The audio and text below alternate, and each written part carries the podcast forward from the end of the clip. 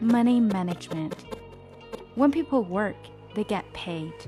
This money is called earnings. With their earnings, they can do two things spend or save their money. Most people do a combination of these two.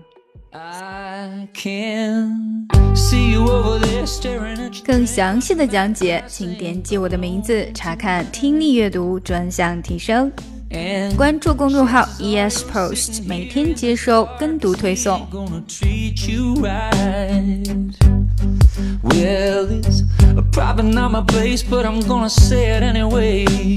Cause you look like you hadn't felt the fire, had a little fun, hadn't had a smile in a little while.